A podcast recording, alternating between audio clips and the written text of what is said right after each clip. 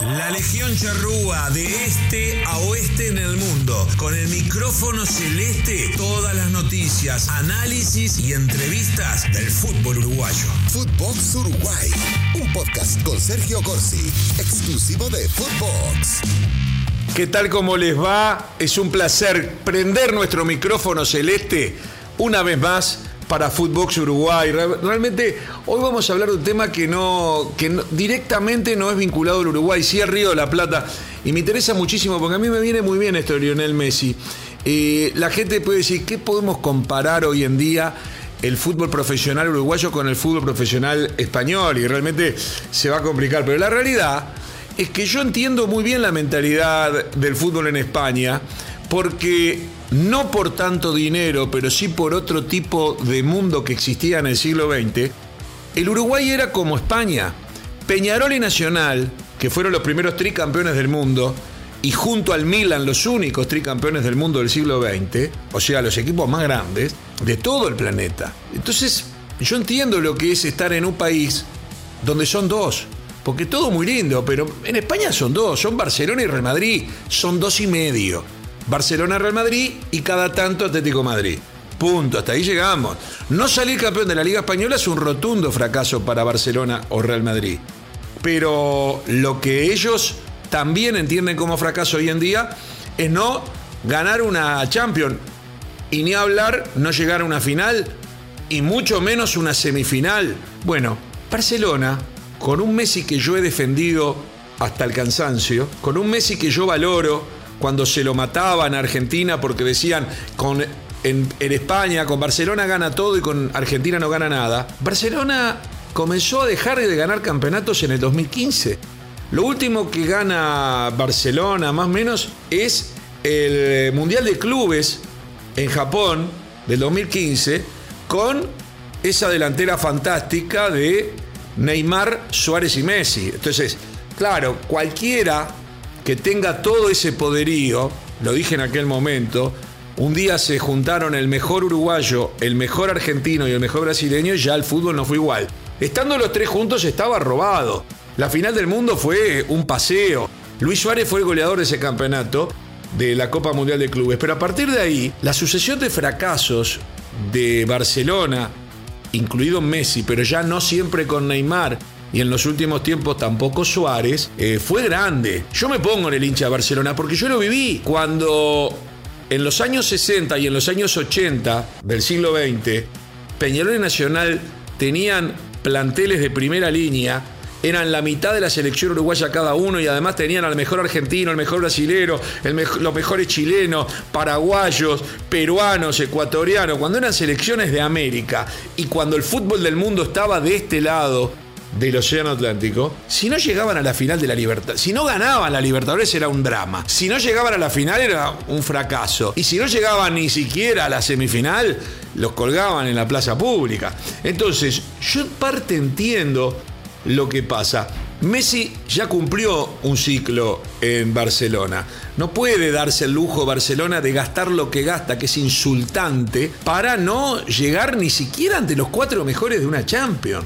No define una semifinal, pero aparte con derrotas estruendosas. Ha recibido goleada, le han dado vueltas series. Ha sido muy pobre lo de Barcelona. Ahora bien, vayamos a Messi, a que yo siempre defendí. Es muy difícil decir quién es el mejor jugador del mundo de todos los tiempos. Para mí hay varias cosas que yo quiero decir que van a ser tema para otro día. El mejor jugador del mundo es muy vidrioso. ¿Dónde van los goleros? ¿Dónde van los arqueros? ¿Dónde van los defensas, los mediocampistas, los marcadores, los creadores, los número 9 o, el 10? O sea, muy difícil. El mejor jugador del mundo es muy del que me gusta más y no del que verdaderamente influye más. ¿Dónde puedo poner un Lev Yassin, un Ladilao Mazurkiewicz, dos grandes del arco? ¿Dónde puedo poner un Beckenbauer, que no era ni goleador ni número 10? ¿Dónde los puedo poner? Entonces hay que tener cuidado. Lo que yo digo es, Messi es el mejor de su, de su tiempo. Eh, el único que le pudo competir y con éxito fue Cristiano Ronaldo. Es el mejor de su tiempo. Como antes hubo otro. Maradona fue el mejor de su tiempo. Yo lo defendí a Messi contra Maradona porque Messi nos está dando 20 años de fútbol. Maradona fue a marretes, no cuidó su salud y nos dio pocos años de fútbol. Nos perdimos mucho Maradona por no haber cuidado su físico y su salud. Pero bueno, ese es otro tema. Lo que digo es, Lionel Messi el mejor de su época. Ha ganado más del, quienes hacen estadística, el 36% de los campeonatos ganados por el Barcelona en la era Messi, un club de más de 100 años que en 20 años o en 15 años gana todo gracias a Messi. Ahora, ¿el problema era Messi, la falta de Messi o el problema era Barcelona? La gente no lo sabe.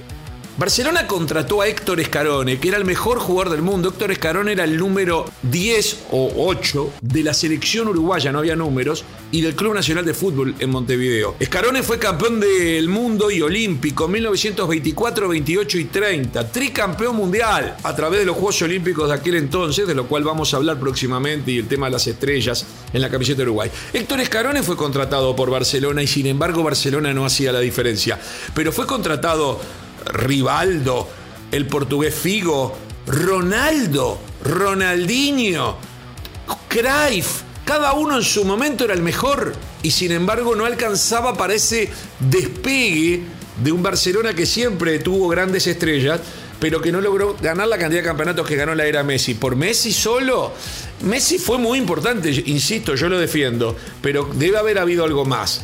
Debe haber habido algo más y además en las últimas décadas, en las últimas dos décadas, se abrió la puerta para que eh, entraran más extranjeros. Y antes tenías que invocarle, tenías que tener uno, dos, tres.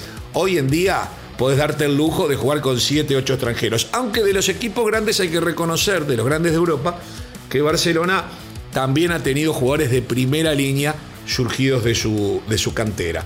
Pero lo cierto es, es muy poco lo de Messi. Desde el año 2015 no logra ganar a nivel internacional, que es lo único que cuenta en un país que tiene dos clubes y medio y en donde Barcelona tiene un presupuesto gigantesco. Y fíjense lo que pasó con Messi en esta Copa América. Después de haber sido criticado durante 15 años defendiendo a la selección argentina sin, poder, sin haber podido ganar un campeonato, de hecho Argentina hacía 28 años que no ganaba un campeonato, sin reconocerle injustamente a Messi que fue campeón olímpico con la selección argentina y campeón mundial sub-20, donde fue figura en ambas, pero no se lo reconocían porque era juveniles. Ok, vayamos a lo mayor. ¿Cuándo sale campeón Messi? Ahora, hace un mes, hace pocos días. ¿Por qué? ¿Cómo? ¿Cómo jugó?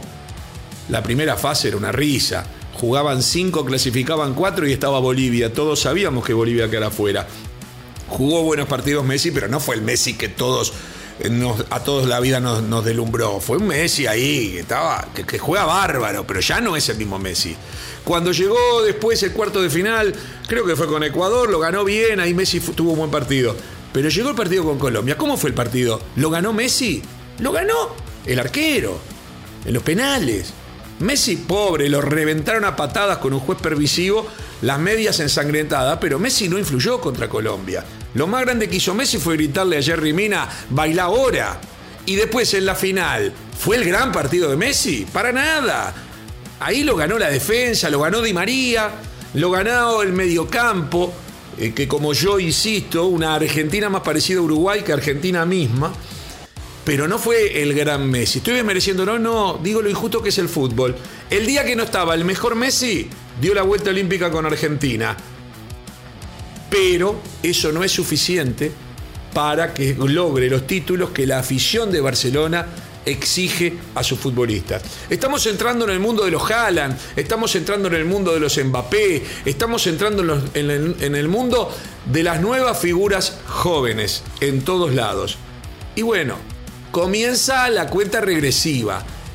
Y es razonable entonces que sucedan estas cosas, estos quiebres. Suena ingratitud, puede ser, yo amo a Lionel Messi, lo defiendo a muerte, defiendo su trayectoria, no creo que sea el mejor de todos los tiempos, no creo tampoco que sea menos que Maradona ni que Pelé. No creo que sea menos que nadie, ni más que nadie de los grandes jugadores de todos los tiempos. Como uruguayo, les digo que Uruguay tuvo jugadores que fueron los mejores del mundo en su época. José Leandro Andrade, un moreno que jugó en el año 24, 28, 30, fue tricampeón mundial y olímpico eh, y fue figura, fue figura. Héctor Escarone, que también fue contemporáneo de José Leandro Andrade, fue considerado el mejor del mundo y su carrera continuó hasta avanzado los años 30, insisto. Fue uno de los contratados, unas primeras grandes estrellas contratadas por Barcelona para ese despegue que ya pedían sus hinchas. Siempre fue grande Barcelona, pero no lo podía traducir en campeonatos. Juan Alberto Echafino fue otro jugador uruguayo que en los años 50, después de haber sido campeón del mundo Maracaná con la selección uruguaya y después de haber brillado en Peñarol, se fue a Italia y se transformó en el extranjero más grande de todos los tiempos en Italia hasta la llegada mucho después de Maradona y fue considerado en Europa el mejor número 10 de Europa y por lo tanto uno de los mejores eh, del mundo. Uruguay tuvo otros jugadores que no llegaron a ser el mejor del mundo, pero sí a brillar a lo largo de su historia. No viene al caso esto. Lo que digo es, Lionel Messi está en el Olimpo de los grandes. Lionel Messi puede no estar más en Barcelona. Barcelona seguirá, seguirá siendo grande sin Messi. Barcelona le quedará una deuda eterna en lo que tiene que ver a las copas ganadas con Lionel Messi. Pero Barcelona ya era grande de antes. Y a su vez, Lionel Messi, por suerte en esta última Copa América, como ya lo había demostrado en un Mundial Sub-20 y un Juego Olímpico con la República Argentina, con la selección de su país, demuestra que él hace lo que puede. Es un fenómeno, pero no deja de ser humano. Señoras y señores, Messi me disparó todos estos pensamientos que espero hayan disfrutado y espero también sus comentarios. Y les prometo próximamente meterme en el tema de las cuatro estrellas en la camiseta celeste. Señoras y señores, apago mi micrófono celeste aquí por hoy en Footbox Uruguay. Footbox Uruguay con Sergio Gorsi, podcast exclusivo de Footbox.